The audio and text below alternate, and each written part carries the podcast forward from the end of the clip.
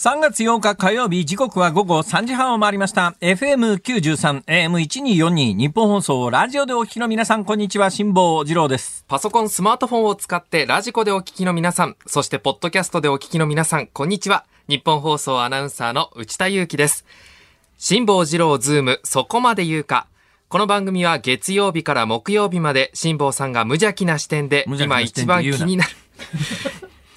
はい。今一番気になる話題を 忖度なく語るニュース解説番組です。まあ、ここはね、増山さんが普段読んでらっしゃるところ。あ、なるほど。はい。で、今週は増山さやかアナウンサーがお休みのため、私、内田が水曜日まで精一杯アシスタントを務めさせていただきます。どうだどうだ？昨日の評判はどうだった？そうですね。なんか、あんまり、なんか皆さん、まあ頑張れっていう感じでしたね。水曜日まであるよってまだ落ち込むなって言われました。誰誰に聞いたの？誰に聞いたの？えーっと、いや、本当アナウンサーの先輩にも聞きましたし、はいはいそれから報道部の先輩にも聞きました。ああ、なるほど。まあ、まあ、要するに会社関係者ですか。はいそうじゃなくてだな。例えば、あのーお家の人とかさ、はい。はい。増山さんとかほら、いるじゃない。増山さんは多分全く聞いてないみたいですね。全く聞いてない。俺絶対聞いてないことはないと思うよ。えそうですか？だってそれはここのアナウンス室長だからさ、はいそれは内田君がここの番組どんな風にやってるか絶対聞いてると思うよ、それ。聞くのが仕事だもん。そうですよね。休みの間であっても。はいはいはいええでも今のところ何？今反応なしのところは反応はないです。反応なし。あと、一応飯田さんにうん LINE を送ったんですよ。はあはああの、昨日の夜に。ほうほうほう。ただ、あの、返信は結局なかったんですけど、朝の Cozy up の番組内でこう、昨日内田くんがやってました、今日も頑張りますみたいな風に言ってくださったんで。なるほど。えー、要するに、えー、飯田君は昨日あの冒頭乱入してくれたんで、はいその乱入してくれたことに対して、まあ普通、ありがとうございましたのメールぐらい送るわな。はい LINE を送るえー多分そういう LINE を送ったとところが、えー、既読スルーってやつですか？ああ、いや、既読も既てなかった。読もつかなかった。その一個前の LINE も多分既読ついてなかあ、った。既読ついていない。わかりました。あまり普段見見られないのだと思います増山さんには、は送ってもいないんだ。とりあえずは。まあ、増山さんお休みなんでちょっと、あれかなっていう。絶対送ってくんなと。そ うそういうことではないですけどねそういうことではないですけどそうだね。なんかよほどの事故でもない限り別にそうね。えー頼りがないのは良い頼りっていうぐらいだからね。はいとりあえずは連絡しないのが一番、えそういうことを先思いまし上。司に対する愛情ではなかろうかと。あ、そうですか。じゃあ今のところ増山さんの評価は聞いてないわけね。そうなんです。そうですか、はい家での評価は？特に家での評価はないんだ。まあ今一人暮らしなので、ちょ直接は聞けてないんですけども、はい。そうですか。え、でもあなた横浜じゃないの？そうです。もともと横浜だよね。横浜で、横浜で今一人暮らししてます。帰るだろはい。う。なんでそんなわざわざめんどくさいことすんの？やっぱこよの、ほどたくさん収入があるんだな。え そういうことじゃないです。そういうことだってそれ家から帰りゃさ、全部経費タダなのに、はいわざわざそれ家を借りる理由は何？あの、やっぱコロナで、例えば父親とか母親とか、まあ妹もいるんですけれども、それぞれ外に出ている中で、まあ感染したらまずいかなっていうこともありまして、そうなの？っていうのが一応建前で、内心はちょっと一人暮らししてみたいな、みたいな。一人暮らししてみ、みました。はい。えー、経費もかかります。はいどうですか一人暮らしの感想は？そうですね。家賃とか、それから食費とか、あと携帯代とか、細々したものって、こんなにやっぱり重くのしかかかってくるんだなかるよね、かかるよね。はい。そりゃかかるよね。はいだって家にいりゃそれ全部かかんない。あ、まあ、携帯代ぐらい払いなさい、ね。あもちろんもちん。ろん、はい。ええそうですかそ。うなんですよ。はあ、その分貯金した方がいいんじゃないの？家から帰って。なんかちょっと、今もう少しであの契約更新で2年になるんですけれども、そのタイミングでちょっと一回実家戻ろうかななんて思ったりもしちゃいますよね。あやっぱりね。はい。根性なし。いや、やっぱり洗濯とかね、やっぱり一気にまとめてできる方がやっぱり効率いいですもんね。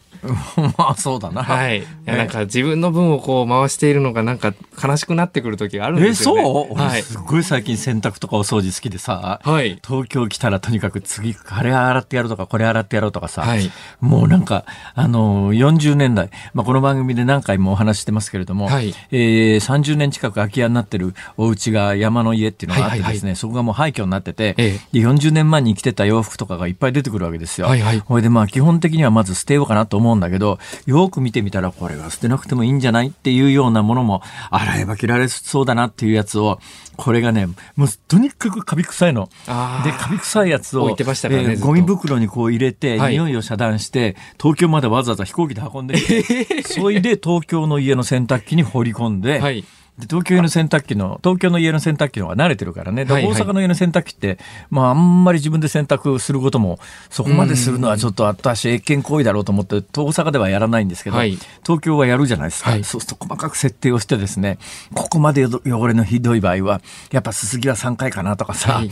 ほら、いつもより洗う時の温度はちょっと高めにしなくちゃいけないとかさ、はい。いろいろあるじゃないですか。今、今の。ね。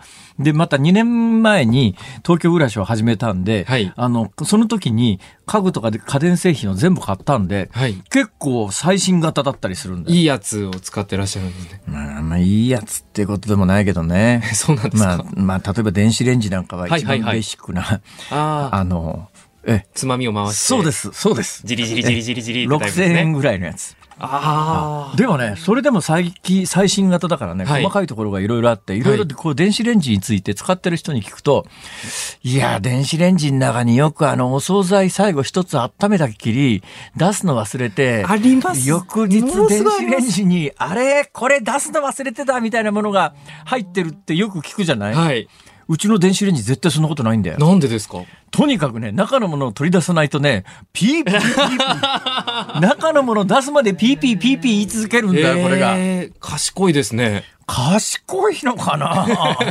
しつこいというか。賢いんだよ。だからどうしたってね、あれは出してやらないと、うるさくてしょうがないから。いや、でも絶対忘れないじゃないですか、そしたら。絶対忘れないけどね。えーそうなんですけど、またそういう仕組みぐらいは。はいだけどね、バカだからね、中にあるかどうかをセンサーで確かめてるわけじゃなくて、はいあの、チン終わった後で、はいあの、扉を開けたかどうかしら、かしら感知しないわけだよだからね、俺もね、電子レンジがあんまりうるさいから、ちょっと黙らせてやろうと思って、一回扉を開けてもう一遍閉めたらね、はい大丈夫なんですよ。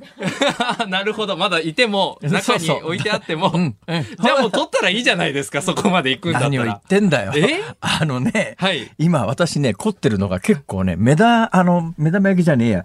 えっと、ゆで卵っていうのにすごく凝ってて、はいゆで卵。ゆで卵を、どの温度からゆで卵をお湯に入れて、それも水から入れるのか、沸騰したお湯に入れるのか、何分茹でるのか、その後茹でた後でどのぐらい水に冷やすのかによって、黄身の状況が変わってくるんですよ。カチカチになったりトロトロねだからあの、ラーメン屋で、あの、よくできた半熟卵みたいなやつあるじゃないですか。美味しいですよねよくできた半熟卵。はいあの、よくできた半熟卵をやるには、どのぐらいの時間茹でて、水から茹でるのか、お湯から茹でるのか、何分茹でるのか、茹でてた後にどの、どのタイミングで冷水で冷やすのかとか、こう考えて、はいいろいろ試した中で、意外にいいのが、電子レンジでゆで卵っていうのがあるんだよ。ええそうなんで、電子レンジに卵入れちゃダメだよ。爆発するよ。そうですよねこれは昔からの常識です。はい電子レンジに卵そのまま入れると爆発するんですが、はい電子レンジでゆで卵を作れる、はいまあ、プラスチックの容器みたいなやつが普通に売られててへー、これが素晴らしいのよ。どこで売ってるんですか、それは。ん？あどこ、どこで売ってらっしゃるんですか？お店。お店。お店、それはそうですけど。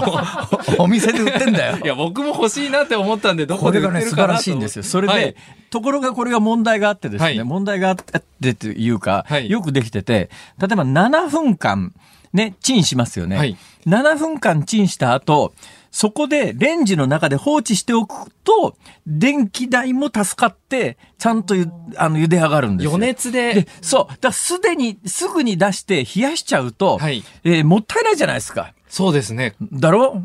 だからまああ、そうなんです。だからね、えー出せないんです。だから蓋をこう一遍、扉を開けて、電子レンジを一回騙して黙らせて、黙らせてから、時間を計って、よし、7分経った。もう大丈夫だ。ということで。で取り出して食べられるんですねはいそういう生活をしていると、はいね、内田君のさっきみたいに、電子レンジの中になんか惣菜一つ忘れたまんまはい入れっぱなしとか考えられないんだよ。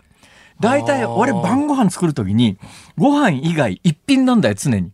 だから電子レンジに入れっぱなしにすると、はいメインディッシュが出てこないんだよ。だからねね余計なものを作るとそういうことになるんだ。ああ、なるほ何を教えてんだ俺 もうちょっと内田君には生産的な将来の。役に立つようなことを本当はね教えた方がいいん電でしょうけど子レンジでゆで卵が作れるっていう。はいそうですこれはもう大事です。一人暮らしにとっては。えーはい。このぐらいにしといてあげるわかりました。ありがとうござい先ます。進んでくれはい。ということで今日の株と為替の値動きからお伝えします。今日の東京株式市場日経平均株価は3日続落となりました。昨日と比べて430円46銭安い2万4790円95銭で取引を終えました。ああ、終値で2万5千切っちゃったね。はい、えー連日で昨年来最安値を更新しています。ロシアとウクライナが停戦合意できず、世界経済が減速するとの懸念が強まり、節目の2万5千円を割り込みました。為替相場は現在1ドル115円55銭付近で取引されています。昨日のこの時間と比べて50銭ほど円安になっています。今日のズームそこまで言うか、この後は昨日夕方から今日この時間までのニュースを振り返るズームフラッシュ。4時台ズームするのはロシアのウクライナ侵攻後サイバー攻撃が多発このニュースです。IT ジャーナリストの三上洋さんがスタジオ生出演です。5時台は日本放送も取り組むプロジェクト楽しくアクション SDGs の企画の一環で雨水を再利用するシステムという話題について株式会社天気の天に水と書いて雨水研究所代表の村瀬誠さんにお話を伺います。番組ではラジオの前のあなたからのご意見をお待ちしています。メールの方は zoom.1242.com アルファベット zoom.1242.com です。番組を聞いての感想はツイッターでつぶやいてください。ハッシュタグ、漢字で辛坊治郎、カタカナでズーム、ハッシュタグ、辛坊治郎ズームでつぶやいてください。そしてリスナーのあなたが聞きたいリクエストソングを募集しています。今日5時25分頃におかけするズームオンミュージックリクエスト。辛坊さん今日はどうしましょうか？そうだね。ちょうどいい硬さのゆで卵ができた時に聞きたい曲。ちょうどいい硬さのゆで卵ができた時に聞きたい曲。ということで今日は完璧だ、今日のゆで卵は。何が聞きたくなるんでしょうね、そういう時に。てかさ、そっちじゃなくて、はいやっぱりゆで卵でも、はい中の黄身の、黄身の状態がさ、はい思った通りのイメージの硬さになるとすっごく嬉しくない？俺なんか、うわ、幸せと思うんだよね、あれ。いや、あの、トローンって出てきた瞬間。わあいや、とろーはちょっとダメだ。もうちょっと硬い方がいいんだな。ちょっと固めがお好きうんななかなか難しいのはね、はいその後、煮卵作るよね。はいはい煮卵作るときに、それで熱が加わると、ちょうどいい半熟のやつが固まっちゃうことがあるんですよ。あ、もうちょっとカチカだから、あの煮卵でラーメンに最終的に乗っけるときまでのプロセスが大切で、い いや、もうそんなこと。ぜ全体の茹で時間の話っそうだからてことです。そういうことをね、研究し始めるとね、はい止まんなくなっちゃうんだよね。俺なんかね、はいゆで卵の、えー研究だけで1年時間は使えそうな気がするんだな。ええゆでそうやって考えるとさ、俺もう言っちゃうなんだけど、はい人生の残り時間ってかなり少ないわけだよ。内田君なんかに比べると。ね？いやいやってか、まあ現実に少ないわけでさ。はいそうするとね、家ですごく楽しくこうゆで卵の硬さとか調節してんだけど、はい時々ふっと不安になって、俺こんなことしてていいのかと。俺の短い残り時間を、卵の黄身の硬さのこのチャレンジで使っていいのか他にすることはあるだろうって思うこともたまにあるね。はい。うん。わかりました。まあいいか。はい。はい。ありがとうございます。えーでは今日はですね、卵の黄身がちょうどいい硬さにできた時に聞きたい曲を募集します。はい。この後、昨日の夕方から今日のこの時間までのニュースを振り返るズームフラッシュお届けします。ニッポン放送辛坊治郎ズームそこまで言うか。ここからは昨日夕方から今日この時間までのニュースを振り返るズームフラッシュです。ロシアとウクライナの3度目の停戦交渉が昨日、ベラルーシのポーランド国境で行われました。出席したロシアのメジンスキー大統領補佐官は終了後、合意に至らず、結論は次回以降に持ち越されたと述べました。また、アメリカの国防総省高官は、昨日の会見で、ロシア軍による都市部の民間地域へのミサイル攻撃などが増加していると伝えました。イギリス、アメリカの情報機関と軍特殊部隊の混成チームがウクライナに派遣され、ゼレンスキー大統領の首都キエフからの退避に向けた準備を完了させたと、イギリスの情報筋が明らかにしました。ただ、ゼレンスキー氏自身は、当面ウクライナに留まる意志が固いこともあり、計画は保留されています。ドイツのショルツ首相は昨日、ロシアからのエネルギー調達を今後も継続したいとの声明を出し、アメリカがヨーロッパ各国と検討しているロシア産の原油の輸入禁止措置に慎重な姿勢を示しました。国連安全保障理事会は昨日、北朝鮮による5日の弾道ミサイル発射を受け、非公開の緊急会合を開きました。会合後、理事国7カ国に日本や韓国などを加えた11カ国は発射は複数の安保理決議に違反しているとして非難する共同声明を発表しました SMBC 日興証券の専務執行役員ら4人が金融商品取引法違反容疑で逮捕された事件で東京地検特捜部が法人としての SMBC 日興証券も立件する方向で検討していることが分かりました。政府は今日刑罰の懲役と禁錮を廃止して一本化し公金刑を創設する刑法などの改正案を閣議決定しました。刑務作業が義務の懲役と義務でない禁錮の区別をなくします。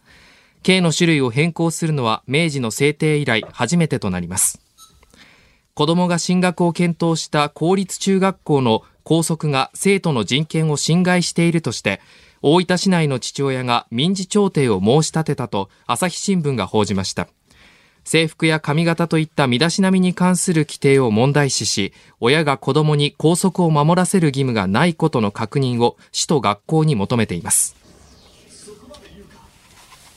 さて、はい新機軸で行ってみよう。せっかく内田君がここに来てるから、はい今内田君が紹介してくれた、えーフラッシュの項目の中で、内田君が私に解説してほしいと思うネタを選んでいただいたら、はい。それについて喋りましょじゃあ、すいません。じゃあ、この政府は今日、あの、はい禁錮と懲役を一本化した、う。ああ、これですか。はい、えっ、あと、閣議決定されたということなんですけど、ええどうぞこれなぜ一本化する必要があったんでしょうか？ああ、えっと、懲役刑と禁錮刑の違いはわかりますか？はい、あの、まあ、こちらに、あの、さっき説明した通り、ええ。刑務作業があるとない。まあ、要は、牢屋というかから出る出ないみたいなところかなと思ってた。牢屋から出る出ない、出る出ない。い牢屋からは出ないんだけどさ、はい。全部刑務所の中でやるろんだけど、えっ、と、だから部屋懲からというか。あはいそうそう、そう、そう、うーん、まあそうだね。懲役の場合は刑務所の中で働きます。刑務作業をやります。はい金庫の場合は、要するに塀の中に入ってるだけで何もしませんと。はい。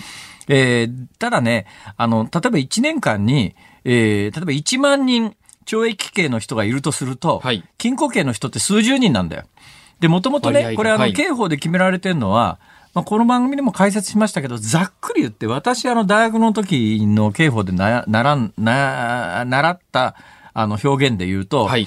過失犯及び政治犯。ただし、はい。まあ、政治犯って言ったって純粋の政治犯は日本にないんだけど、はい。でもまあ、政治的動機で何か犯罪をやるみたいな場合に、の犯罪に禁錮刑が定められていて、はい。えーただ禁錮刑で、こう、じゃあ禁錮5年みたいなことで、えー、塀の中に落っこっちゃって、だけども、働きたいと。ね、何もしないの辛いから働きたいって言うと、うん。はい。これ懲役刑に変えてくれるんだよ。あ、変更が可変更。ただし、はい働いてみたけど、やっぱしんどいからやめさせてくれっていうのはなしみたいです。あ、そこの逆戻りはできない逆戻りはできないんですが、ただまあそういう意味では、まあ過失犯と、まあいわゆる政治犯みたいなものに定められている禁錮刑なんだけど、はい何も今時懲役と禁錮を分けとく必要がないよねっていうようなことになって、一本化しようじゃないかと。これもまあ、明治の初めにできた決まりなんで、はいもうほとんど今禁錮刑の人なんかいないし、はい禁錮刑ってなった人も大半が働くのを選んでる現状においては、だいたい8割ぐらいはもう働かせてくれっていうみたいですね。だったらもう、あの、公禁刑という、だから自由を制限してどっか入れとくよっていう、まあ、塀の中に落っこっちゃうよっていう刑罰に一本化した方がいいだろうということで、禁錮刑。これもうずいぶん議論があったんですけど、はいこれまあようやく閣議決定なんで、えー次法律変えてそうなるでしょうねと。えー100年ぶりぐらいじゃないかと思いますね。はい。で、この、変わるということなんです。なるほど。次行こ次はですね、じゃあ、えっと、う。はい。なんつもいいあの、3回目の停戦交渉が昨日行われて。ああこれですかはいはいでロシアとウクライナねはい人道回廊の人道回廊。話もありましたけど。ありましたね。人道回廊ってさ、は変な日本語だよね。これあの、英語でヒューマニタリアンコリドーって言うんですよ。はい。ヒューマニタリアンはまあ人道的なですね。うん、かコリドーはまさに回廊、廊下ですよ。で、これあの、紛争のたんびに、ままあ、停戦が成立して、はい。ちょっとやっぱそこにいる人たちが危ないので、ちょっと安全に避難しようじゃないかっていうような時に設けられるもんなんだけど、はい。今回はロシアが一方的に侵略しといて、はい。でそこにいる住民に、おい、あの、死にたくなかったらな、避難しろよ。で、で人道回廊を作るからって、それだけ言うとなんか聞こえがいいんだけど、はい。ほいでロシアが提示してる人道回廊っていうのは、えー辿っていくとみんなロシア領内に入っていくんだよ。あ、じゃあ東に抜 まあけていくって東にいう。こと東とかあのベラルーシとか北側とかに抜けていくわけで、はい。そうするとウクライナの側からすりゃさふざけんなよと、はい。お前勝手に侵略してきてね。とよくじ一般住民にあの避難させてやるからあの逃げろと。で逃げる先が侵略していくロシア側のところにしか逃げられないと。まあウクライナの側からすりゃさはい。ふざけんなって話で、はい。でロシアの意図としてはロシアはかつてシリアで同じようなことやってるんだけど、はい。人道回廊を作りました。避難させました。はい。えー残ってる人間は、えー避難しなかった戦闘員だから、全員虐殺しますっていう、今後虐殺するための、えー言い訳作りみたいなことなんで、ウクライナがそんなもん応じられないよっていうのは、それは当然だよね。だからこれね、人道回廊、人道回廊ってよく新聞の見出しで出てますけど、はい。なんかその言葉に騙されない方がいいよねっていう、なんか人道回廊をロシア側が提案してウクライナが拒否したみたいな言い方の報道があるんだけど、それだけ聞くと、なんかせっかくロシアがあの人に生きるチャンスを与えてんのに、ウクライナが拒否してるみたいな、そんなイメージで捉える人も中にはいるかもしれないけど、現実はそういう話じゃないという、ウクライナが侵略をしやすくするために、はい。えとにかく人間どかして、どかした人間は全部自国の中へ連れてきて、それで残った人間は戦闘員だからって言って、ミサイルぶち込んで殺しちゃうっていう、その下地作りみたいなことが行われてるって話なんで、だからまあ、あの、ロシアのプーチン大統領が何回も言ってるように、要するに初期の目的を達するまで兵を引かないっていう言い方をしてますから、はい。だそういう状況の中でこの停戦交渉って、で、停戦交渉の間、戦闘がやめられているんだったら、それはそれでいいんですけど、はい。交渉する意味もあるんだけど、はい。あの、停戦交渉しながら、ロシアは一方的に攻撃してるからね、まあ、ウクライナも防戦してるけどね、はい。それはそうなんで、停戦っていうのは、停戦がまとまりましたっていうところが、いわゆる停戦ラインになるわけで、はい。ちょっとでも条件がいい停戦条件を作ろうと思ったら、停戦が合意される瞬間まで攻撃を続けて、えー線引きのところが自分に有利になるように、当然するわけで、だから交渉中せ、えー戦闘がやめばいいんだけど、はい。現状にそういう状況ではないし、まあ、ロシアの側が出してきてる停戦交渉団のメンバーを見ても、はい。とてもじゃないけれど何かを決めるような権利を持ってる人たちが来てないので、まあ、話をまとめる気がないかうんまあ、まとめる気は全然なさそうで、国際社会に対してロシアは、あの、ロシアは停戦交渉やってますっていうことの、ん。どうやらアピールでしかないみたいですね。あはい。ってなことです。ーはい。なんか人道っていう単語がね、そうなんだよ。人道っていうのがね、あの、だから日本で人道回廊っていうようなことを見出しに取ってる新聞は、それ自体で、あの、世論を間違った方向に誘導してんじゃないのっていうぐらいの認識は持っといていいかもしれないですね。はい。ありがとうございます。ズームフラッシュでした。3月8日火曜日、時刻は午後4時を回りました。東京有楽町ニッポン放送第3スタジオから辛坊治郎と。ニッポン放送内田雄基でお送りしています。辛坊治郎ズームそこまで言うか。ここで番組からのお知らせです。辛坊さんが去年4月から5ヶ月にわたって敢行したヨットでの単独無寄港航海を記した本、風のことは風に問え、太平洋往復横断機が絶賛発売中です。あ、恐縮です。はい。4釣りも決まり、累計1万1000部と。え、どうも。アマゾンでの日評価も5つ星のうち4.4だったそうですよ。どうもありがとうごはいざいます。。えー風のことは風に。アマゾンの評価ってやっぱりね、はい。かなり当たるね、あれ。あの、私今、アマゾンプライムで映画見るのが日課になってるんですけど、えーはいやっぱりね、アマゾンプライムの評価で、はい4.5っていう映画は、まず外れないね。4.5。で、4、星4つでもまず外れない。っていうか、まあまあ面白いね。はい3.5になると微妙。面白いなっていうのもあれば、おい、なんだこのクソみたいな映画は、みたいなものがあってうん、星が3つになると、ほぼ外れるね。で、星が2つぐらいになると、逆に外れすぎてて面白いことがある。ああ、見たくなってしまいますね、えーそうなると。これ映画として成立する？みたいな、そういうレベルのもんがありますね。はいはいはいえーで、それで、えー私の方が4.4。4.4ですよあ。ありがとうございます。信頼に値するこれが映画なら4.4外れなしですね。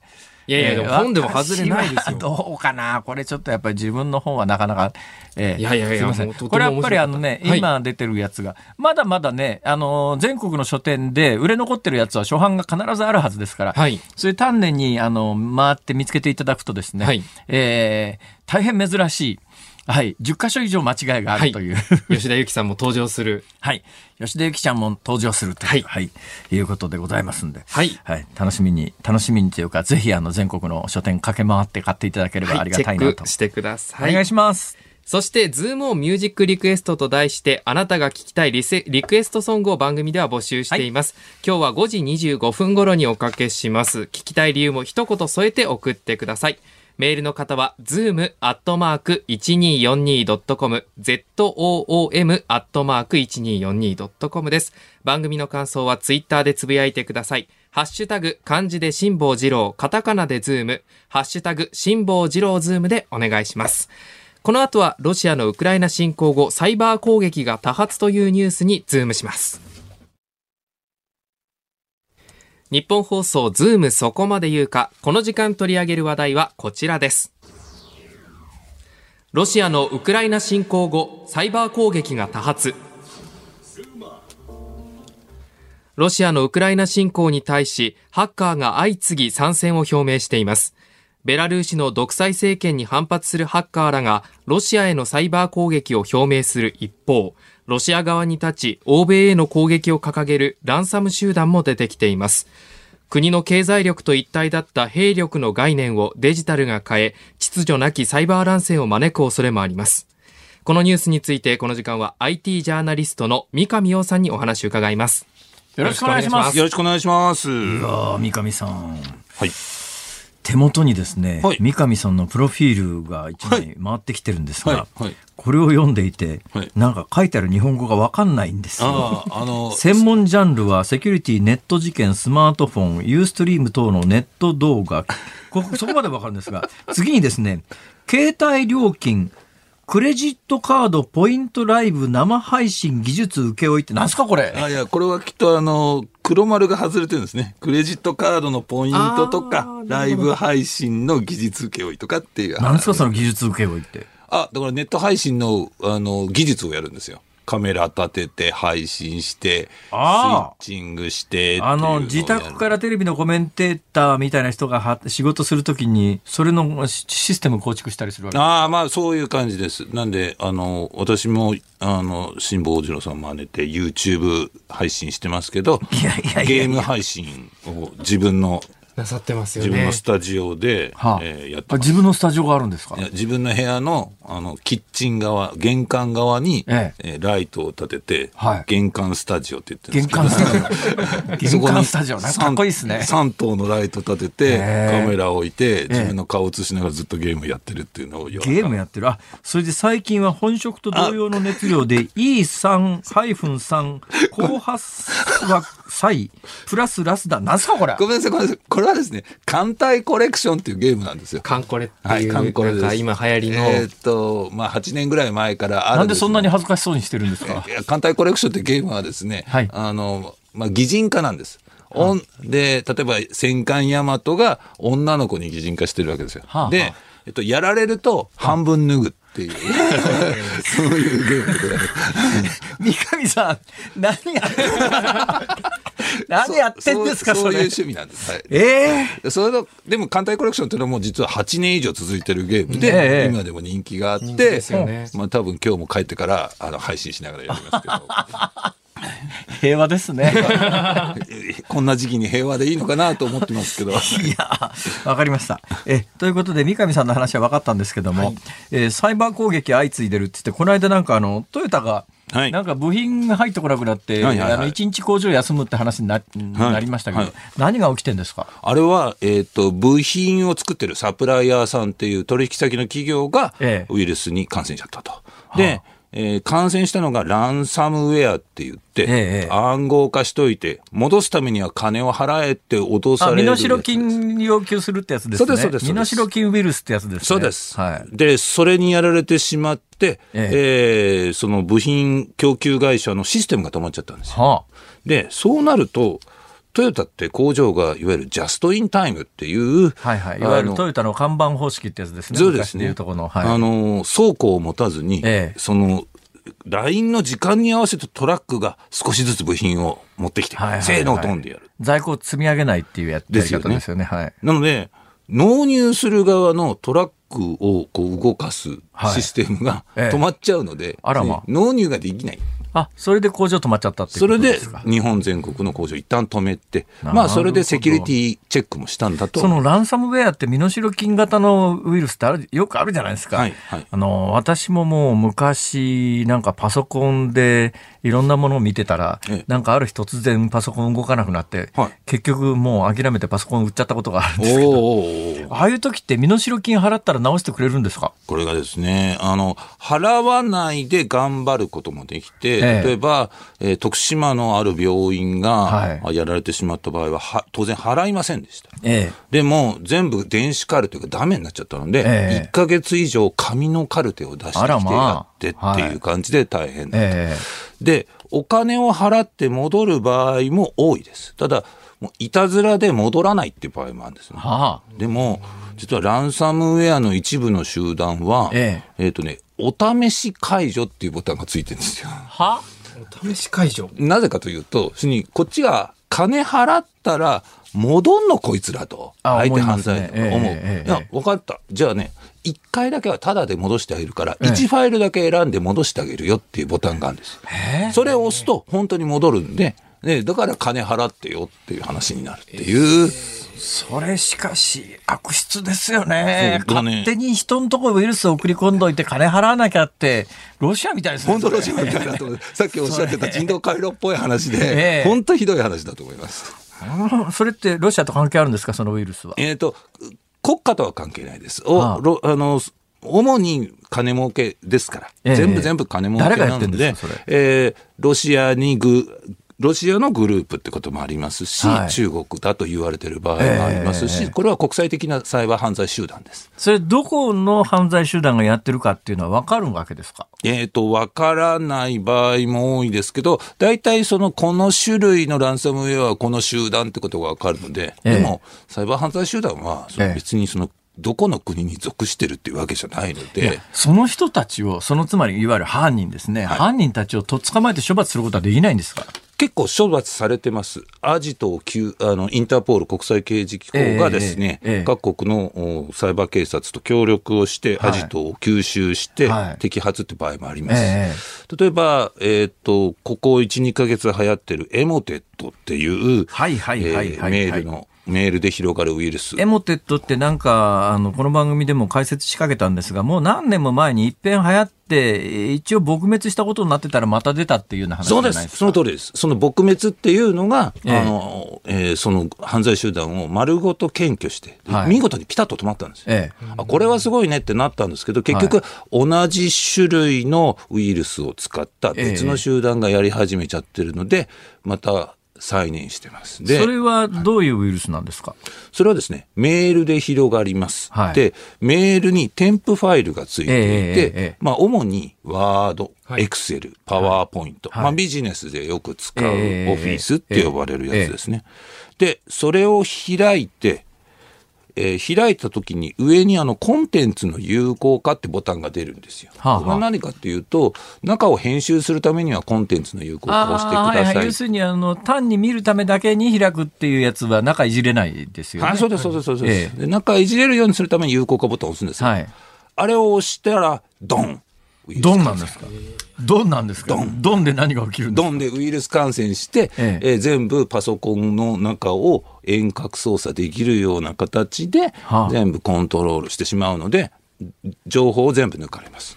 それって昔のカスケードとかみたいなウイルスだと、こうパソコン扱ってると文字が上からこう降ってくるから、はいうわ、ウイルスにやられちゃったとかわかるじゃないですか、はいですね今の話だったら気がつかないうちに乗っ取られちゃってるケースもあるってことですか？そうです。ほとんど気づかないです。っていうのは、昔みたいに文字が落ちてきたり、花火が上がったりするのは、あれはいたずらなわけですよ。ええお前乗っ取ってやったぞっていう、いわゆるこうデモンストレーションなんです。はいでも、今のは金儲けなので、ええ。ずっと忍んでて、で、まずやることはね、メールを読み取るんです。はあはあ。で、例えば、私が感染したら、私のメール読み取ります。ええ。そうすると、えー辛坊治郎ズームの放送作家さんのメールアドレスあるじゃなはいいですか。はいはい。なので、その放送作家さんにええ、俺のふりをして、ええ。メールを犯人が送る。はいはい。これ私が今日発言するメモですってワードを送るんですええ放送作家さん開けちゃうじゃないですか。はい。で、ウイルス感染者。ほほーでもそれだけだと全然儲かんないじゃないですか。で、その後に、ええ取った情報をもとに、はいはさっき言ったランサムウェアをその後に大企業に仕掛けるとはいうことが結構ある。ええあの、個人とか中小企業やってもしょうがないんですよ。金取れないから。金取らないから。で金も、取れるところをターゲットにして、そのメールつないでいくと、いろんなところの情報が手に入るからってことですね。そうです、そうです。ね。うん三上を脅したって5万円ぐらいしか取れませんけども。いや、それはわかんないですよ。三上が意外と隠してるかもしれない。三上が取引をしている日本放送の社員さんに、ええランサムウェアいや、それも大したことない。ざわざわしてます。えまあいいや。そういう話じゃないだろうって。そうですか。いや、でもそれがね、巧妙なのが、あの、やり取り型っていうタイプで、はあ。引用返信するんですよ。ええつまり、メールを私が送るじゃないですか。はいはいそれに対して相手から返ってくるときに、ええ自分のメールが下についていて、その上に、えー返事が書いてあるじゃああ、あの、ないですか。RE ちょんちょんみたいなやついてるやつそうです、そうです、そうです。そうですはいその形でウイルスメールが来るんですよ。ああ、そうしたら開けちゃいますね。開けます。開けます。確実に開けますね、それなら確実にね開けます。そうするとどんどん感染しちゃうんだ。そういうことです。迷惑なやつですね、それ。もうね、対策は、まず添付メールが来た時点で気をつける。で、はい知り合いから来るんです、必ず。取引先とか知り合いから。はいはいはいはいで、その時に、えー添付ファイルあ、まあ、最悪開けてもいいですけど、上のさっき言った黄色いバーが出てきます。はいインターネットからダウンロードした、これは、えー中を編集するには、コンテンツの有効化っていうのを押してくださいって出てますけど、こええれ絶対押しちゃダメ。なる押しちゃほどね。これが一番の対策ですね。なるほどね。いや、よくわかります。よくわかるんだけど、全然話違う話していいですか、うん、はい。あの、さっきのカンコレなんですよ。私、私よくわかんないのがねえ。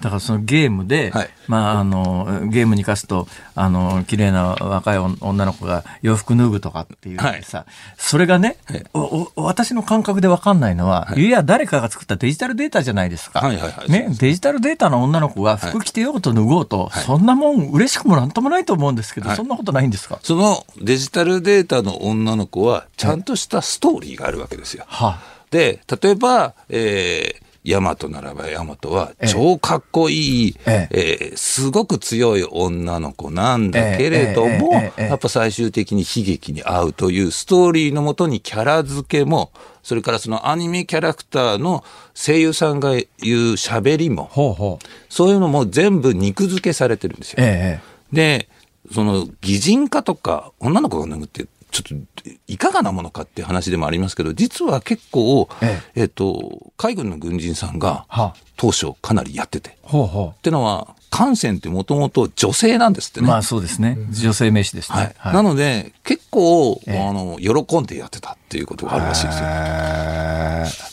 まあいいや。あ、そこまで聞いといて興味のない突き放し方何ですか、それ。あ知ってますか？これ内田君っていうのは、はい。横浜国大で、その大型船舶の設計やってた人なんです。あそうなんですか？そうなんです。えー、船。はい。マジですか？船を専門でやってて、まあ、最終的には深海の方に進んでしまったんですけども、船舶設計もあの、一つの選考のうちの、それでなんで間違って日本そうなんです。間違ったわけじゃないです。間違って来た。くて貴重な頭脳をですね、そういうところに使って日本の将来の発展はあるのかってさて話戻しますけど、はいあのーロシアがですねとんでもないことを言い始めてですよ、はいえーロシアがしてる借金は今後ルーブルで払うからみたいな、ええみたいなことをはいはいはいはいはいむちゃ言い言うとるわけですが、はいそのロシアで、なんか、あの、ビットコイン流行ってるらしいじゃないですか。はい。あのー、ビットコイン上がりました。で、ビットコインを、えー結構買う動きがあって、それはやっぱりその、ビットコインって、去年かなんかダーッと上がって、その後ドーンと下がってったんですよね。そうです、そうです。かなり下がって低迷したままでした、ねええでも、お少し上がったんですが、実はこの数日でかなり落ちちゃいました。はあ、どういうことですか、ねえっ、と、もう、戦、あのー、侵略前の状況とほぼ同じですね。はあ。まあ、なので、えっ、と、やっぱりそのロシアが海外との為替をいっぺんストップするって言った時に上がりましたけども、ええ結局は、えっ、と、やっぱお金の話だとストップせざるを得ないだけじゃなくてですね、その持ってるお金を動かすにもインターネットがなきゃいけないんですよ。はいはい。ビットコイン。ええ。でインターネットもやばいっていう話なんで、ビットコインでも逃げ場にならないってことは一つあると思います。まあ、ロシアの一般民衆の気持ちからすれば、これ、ルーブルで持ってても、価値がどんどん落ちちゃうかもしれないから、とりあえずビットコインに変えとくべえかっていう動きはあったっていうことですね。そうです。あったんですけども、落ち着いちゃいました。どっちかというと、ビットコインみたいな仮想通貨は、そういう実際の需要よりも、ええ株とかええ金とか為替とか、そっち側のの上下の方が大きくって、はいはい今だからその株価もね、結構落ちちゃってますけども、それに合わせて落ちてるようなイメージが強いですね。なるほどね。えー、投機商品と同じような値動きしてるっていうことですね。そうですね。だから実需はやっぱりあんまりなさそうですね。仮想通貨もこれからどうなりますか？これ、今、ネット戦争なので、ええー昨日面白いことがあったのが、TikTok、はいはい。あれがえーロシアでのサービスをやめます。TikTok ってもう中国初ですよね。。ですす、です。で、で、中国公認みたいな。そうですはい。で、えー他のね、あの、IT 企業とかもロシアで辞めるって言って、ええなんかそれに合わせてやったので、まるで西欧側のような顔して言ったんです。はい。でも実際はそうじゃなくて。中国だろうって話ですよね、TikTok って。でね、よく考えてみると、SNS 各社、要するにユーザーがコミュニケーションで使うサービスは、はいロシア国内止めてないです。Facebook も Twitter も、あ、そうなんですか？インスタグラムも止めてないです。ってのは、だってロシアの国民の人たちのコミュニケーションのたびには、取っとかなきゃいけないって思いもあるーから。なるほどね。えっと、お金のやり取りはみんな止めてますけど、ええそういうコミュニケーションの SNS のサービス止めてないんです。ええその中で唯一止めたのが TikTok で。でこれは、に TikTok にいっぱい、あの、ウクライナの戦争の映像ガンガン出てるんですよ。はあ。だから、ロシア側としても止めたい。で、ええフェイクニュース法って法律を無理やり作って、えええええー真実の戦争の映像をフェイクニュースだと言い張ってロシアは止める。そうですね。何が本当か嘘かはロシア当局が決めるっていう そうそうそうからむちゃくちゃですよね。なんで、えっ、と、TikTok がやってることは実はロシアの意向に合ってることをやってる。そういうことか。みたいですねだからやっぱりあの背景でやっぱりロシアと中国の関係が、やっぱ他の西側諸国より強いというところの表れだということですね。そうだと思いす。ます。そうだと思います。なるほどね。今日もお帰りになってからカンコレやるんですか？やります、やります。はい。そんなに面白いですか？な、なんでそんな下げすんだ目で見るんですか？楽しい。それは被害妄想です。あそれは被害妄想ですか？ええはい。え、どうもありがとうございます。ありがとうございました宣伝させていただいてありがとうございました。以上、ズームオンでした。ありがとうございました。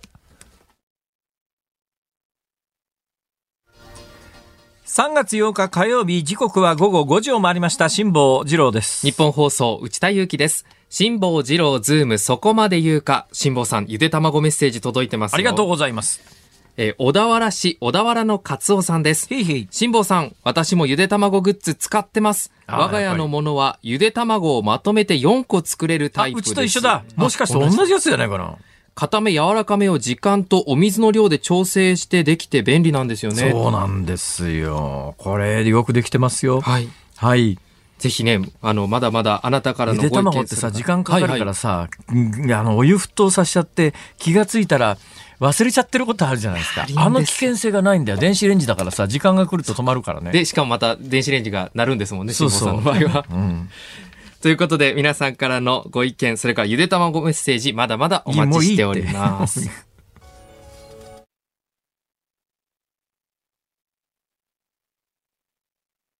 日本放送はフジテレビ BS フジとともに国際社会共通の目標である SDGs について考えるプロジェクト楽しくアクション SDGs に取り組んでいます。このプロジェクトでは、キャンペーンアンバサダーのファーストサマーウイカさんと共に、持続可能な未来への扉を開くためのアクションを考え、伝えていきます。今回取り組むのは、目標6、安全な水とトイレを世界中に。そこでこの時間はこんなテーマでお送りします。雨水を再利用するシステムとは今日はこの問題について雨水で世界の水問題を解決する株式会社天気の天に水と書いて雨水研究所代表取締役で現在バングラディッシュにいます村瀬誠さんにお電話つながっています村瀬さんよろしくお願いしますはいこんにちはいや今バングラディッシュですかそうです、えっと、バングラデシュのコックスバザールってミャンマーに近いところなんですけど、ああ、あの、一時期、ロヒンギャの難民の皆さんが結構、あの、テント張って避難してらっしゃる点で、あの、名前はよく聞いたことがありますが、で、コックスバザールで何してらっしゃるんですか？で、まさにその難民キャンプの近くのホストコミュニティで、はい。ここは深刻な水危機、飲み水の危機がありましてね。ええ。学校に巨大な雨水タンクを今、建設中なんです。はあ。あの、季節的に今、バングラディッシュはどういう季節なんですか？あ今は寒気ですね。はあ。寒気ってのは雨全然降らないんですか？いや、全然降らないですね。ですから、今の時期は雨水タンクを作るには向いてるんですね。あ、なるほど。なるほど、なるほど。今のうちに作っといて、雨季に備えるっていうことなんでしょうかね。はい。雨季っていつぐらいからなんですか？大体5月ですね。ああ、なるほど。じゃあ、5月から9月ぐらいまで、あの、降り、あの、ここは非常にたくさん雨が降りましてね。はい。1年間に2000ミリ以上、ここは3000ミリぐらい降ります。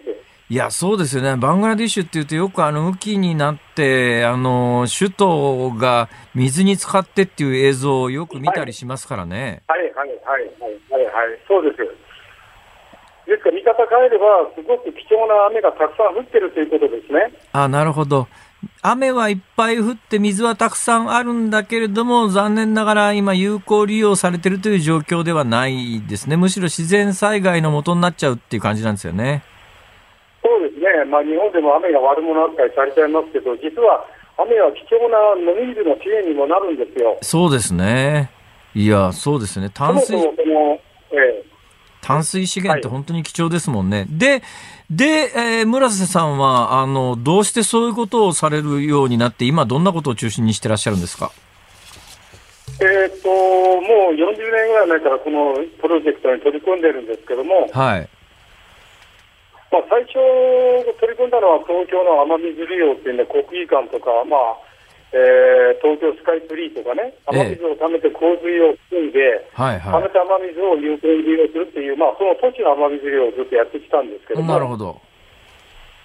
そういう成果を受けて、1994年に雨水利用東京国際会議っていうのを、えー、多くの市民と一緒にやったんですね。はあはあはあ、で、その中で、やっぱりその世界中で深刻な水問題のところに、えー、そういう、まあ、東京の貴重な雨水利用の成果を生かしていこうということで、ええ、その白羽の矢が立ったのがバングラディッシュなんですよ。ははでも何年ぐらいやってらっしゃるんですか、あのうん、もうバングラディッシュで20年以上になりますね。へえ。もう100回以上通ってますかね。はあ。あの私はもともと薬学の専門なんですけど、ええ、やっぱりその深刻な飲み水の危機を目の当たりにしましてね、はいはい、なんとかその自分ができることをやりたいということで、ええ。えー、NGO としてあの NPO として最初スタートして、今はソーシャルビジネスという手法も使ってこの取り組んでるんですね。なるほど、なるほど。しかし今、で、うん、えっとはいコロナの時期になかなか海外でそうやってあの活動中っても思うように任せないところもあるでしょういやこの2年間は本当にあのストップかかっちゃって大変だったんですね。ええ、ただ、その一方で、あのー、私はそのもうそうですね10年前ですけど、バングラデシュで一番安いタンクを開発したんですね。はうん。名前が雨水という名前なんですけど、あ、はいはい。えー、だいたい1トンぐらい溜まるんですよ。ええ、で、それをあの、まあ、あの、本当に貧困層の人にも買ってもらってるんですよええ、。ええ、ええ、え貯金して。え。はい。もう4600機ぐらい設置されてます、すで。ごいですね。まあ、まあのバングラデシュではもうなかなかそういう事例がないですから、今、いろんな意味であの注目されてますけども、そうですね。まあ、あの、ダム、巨大なものを作ろうと思うと、ものすごい資本がいりますが、1トンタンクをそれぞれの家が設置できれば、あの、雨季に雨を貯めといたら、相当生活改善しますもんね。あの飲み水の量だけだと、そんなに大量のあの水、雨水はいらないんですね。はいはい。だから寒気寒気の時だけクリアできれば、一年中安全な飲み水を提供できるんですよ。えええええだからそれがまあ SDGs の一つの大きな戦略になってるわけなんですね。えはいはいはい。で、あの、雨水ってなんかこう、都会にいると汚いイメージがありますけども。もともと雨っていうのは蒸留水なんですね。ええええええで、あの、大気汚染の影響なければ非常に綺麗な雨が降ります。はい。で、こちらはもう層が非常に綺麗ですから、えええ本当にそのまま飲むことができるんですえね。なるほど。へで、あの、それで実際にもう、あの、雨水タンクをこう入れて飲んだ人からはですね、下痢が止まったとか、ええ水汲みが解放されたとか、はい。で、でここはあのまあ、辛坊さんご存知かもしれないけど、あの、地下水がヒ素で汚染されてましてね、ええええええ140万本ぐらいの井戸がヒ素で汚染されちゃって、まあ、本来飲んじゃいけないんだけど、飲んでるんですよ。はいはいはい。で、それで被害が出てるんですええね。えで、雨水飲めば、雨水にはそのヒ素も入ってないし、えはい。で最近はね、その地球の温暖化で、塩害でですね、ええ海岸地帯がどんどん塩分が入ってきちゃって、地下水がしょっぱくなっちゃうんですね。はい。で、雨水はしょっぱくないですから、ええ塩分も入ってないんで、ええみんな飲んで甘いって、甘いって言うんですよ。なるほどね。はい。いや、それはしかしうん、はい。素晴らしい試みですよね。だって、まあ、あの、途上国でやっぱり安全な水を確保するというのが本当に難しくて重要で、それが、あの、バングラデシュのように雨季にちゃんと雨の降る場所だったら、タンクさえありゃ、なんとかなるわけですもんね。で、やっぱりあの、寄付だけだとどうしても限界があるんで、えやはりそういう、あの、実際にそういうものを、その、うんシステムとして、やっぱり地域の中に普及していかないと続かないんですねえ。はい。で、最初は NPO でやってたんですけど、これだけだと、あの、ドネーションだけ頼ったら続かないんで、えええソーシャルビジネスに寄付を入れて今、展開してるんですね。なるほど。なるほど。で、あの、貧しい人も貯金して買ってるんですね。なるほど。どうなんでしょう？あの、はいその日本でこれを聞いてらっしゃる皆さんに言いたいこと、呼びかけたいことがあれば、ぜひ。あのー雨水っていうのを、まずその、いえっ、と、し身近な資源だと思ってもらいたいなというふうに思うんですね。はい。で、あの、実は都市の水基地を作るにも非常に有効な手段なんですよ。あの、国技館も東京スカイツリーもそうなんですけど、ええ雨水を貯めることによって洪水防止できるだけじゃなくて、貯めた雨水が非常にの、あの、飲料水にもなりますし、はい。それから、あの、普段は、あの、トイレにも使えますしね。ええそれから、あの、庭の植木の散水にも使えます。ええで、もちろん、あの、こういう、あの、またバングラデシュのように、まあ、沿岸地区は2000万人ぐらい水道がないところ。はい。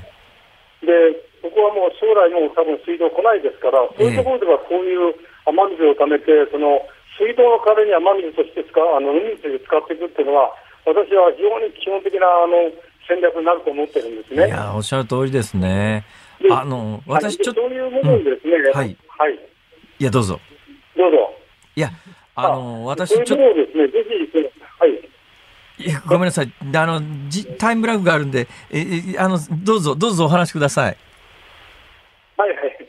あのえっ、と、そういう意味では、その日本の、あの海外支援もですね、例えばこれ雨水なんかの、えーこう普及を支援していくのも、あの政府なんかももっとやってもいいと思うんですね。ええええええ実や今この、えっと、今、雨水タンクを学校に、あの、ロヒンギャの難民キャンプの近くで今、大きな雨水タンク作ってるって話したんですけど、これは対岸のプロジェクトなんですね。はあ。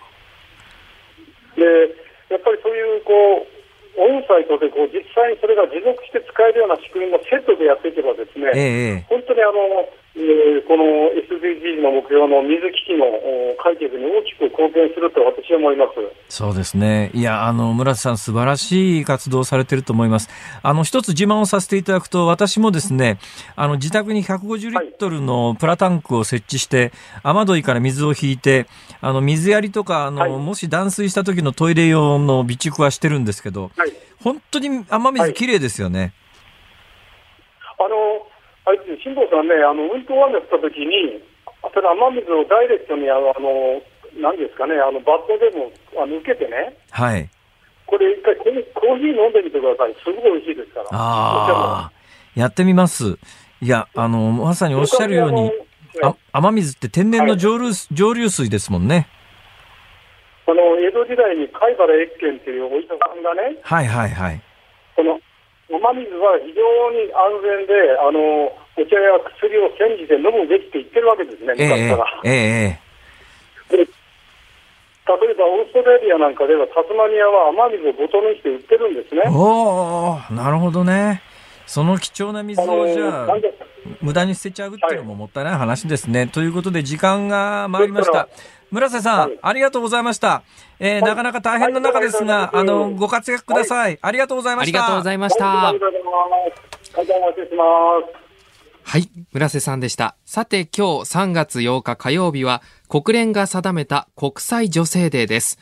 そこでこの後夕方5時30分から SDGs の17のゴールの中の一つであるジェンダー平等を実現しようについてファーストサマーウイカさんと一緒に考える特別番組ファーストステップ in 国際女性デーをお送りします。第1部では政治、芸能、医療など様々な分野で活躍するゲストをお迎えし、リスナーのあなたと一緒にジェンダー平等の社会を作るにはをテーマに考えていきます。こちらもぜひお聞きください。以上、ズームオンでした。